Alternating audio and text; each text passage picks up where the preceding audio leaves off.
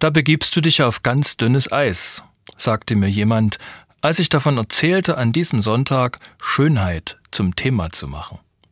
Zunächst verstand ich das nicht, dann wurde mir schnell klar, kaum geht es um Schönheit, geht es um Frauen und Männer.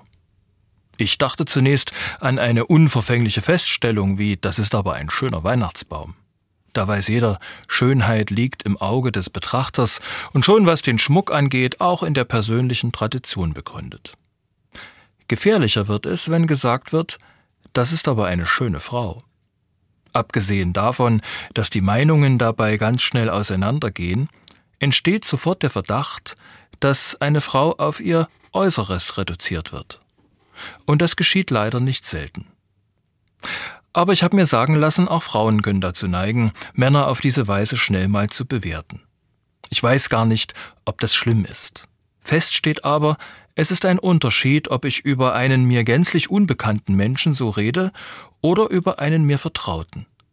Im letzteren Fall wird die Bezeichnung schön nicht nur das Äußere beschreiben. In der Bibel wird von 14 Frauen behauptet, sie seien schön oder von schöner Gestalt gewesen. Sarah als Abrahams Frau, Rebekka, die zu Isaak gehörte, und Rahel, die Frau Jakobs. Alle waren schön.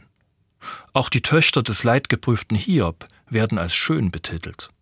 Natürlich Bathsheba, die verheiratete Frau, in die sich David verguckte, und neben den anderen hier ungenannten auch Abigail, sollen schöne Frauen gewesen sein. Abigail wird übrigens als einzige gleichzeitig als schön und klug geschildert was die biblischen Erzähler offenbar schon als etwas Besonderes ansahen. Dünnes Eis, das sagte ich schon.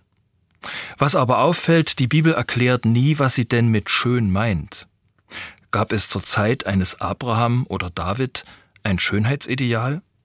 Oder ist die Bibel schon so fortgeschritten, dass sie genau dieses nicht liefert, weil die Verfasser wissen, Schönheit liegt im Auge des Betrachters, und die Leserinnen und Leser werden sich jeweils ihr Bild machen.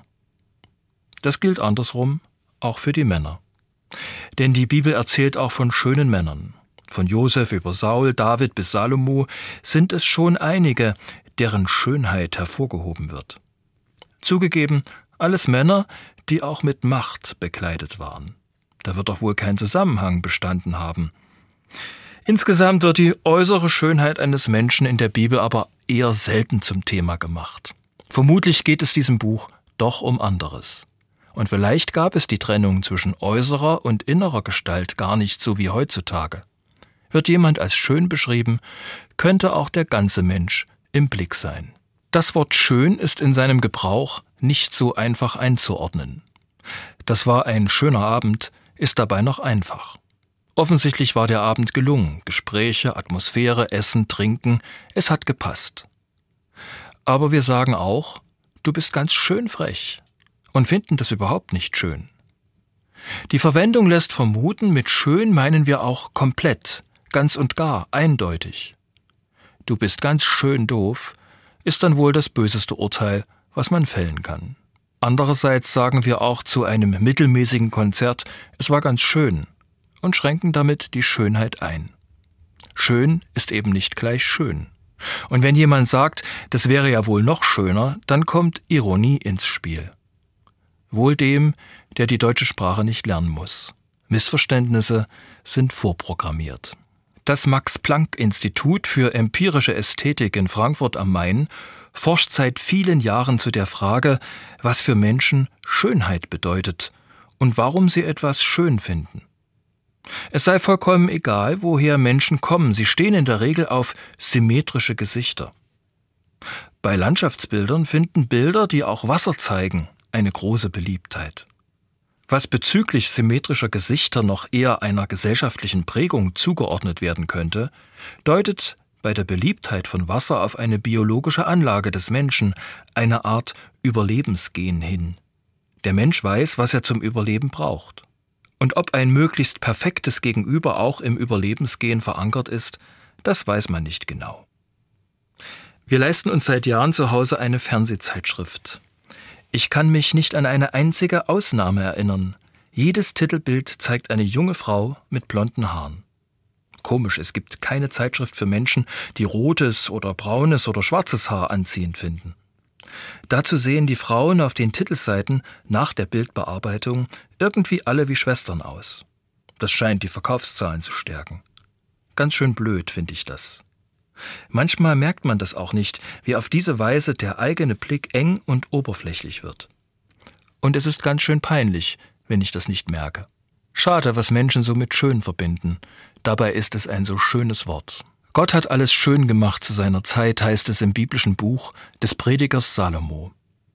Was Gott geschaffen hat, ist eben nicht nur sehr gut, sondern auch schön.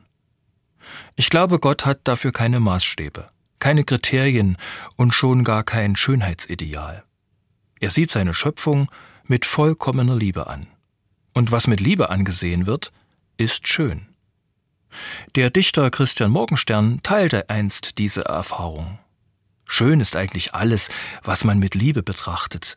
Je mehr jemand die Welt liebt, desto schöner wird er sie finden. Davon finden sich in der Bibel viele schöne Geschichten. Niemand weiß, wie Jesus wirklich aussah. Er muss äußerlich kein schöner Mensch gewesen sein. Aber wie er den Menschen begegnete, das ist von großer Schönheit bestimmt.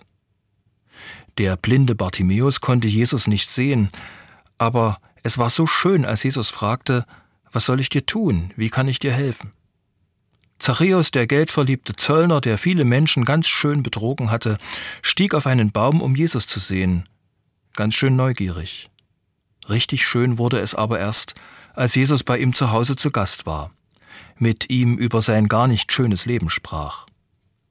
Zachäus merkte, wie schön Gottes Liebe ist, als Jesus ihn ansah, und er änderte sein Leben.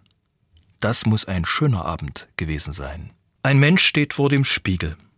Sein Blick ist kritisch. Er schaut sich tief in die Augen, dreht sein Gesicht zur Seite, nach links, nach rechts.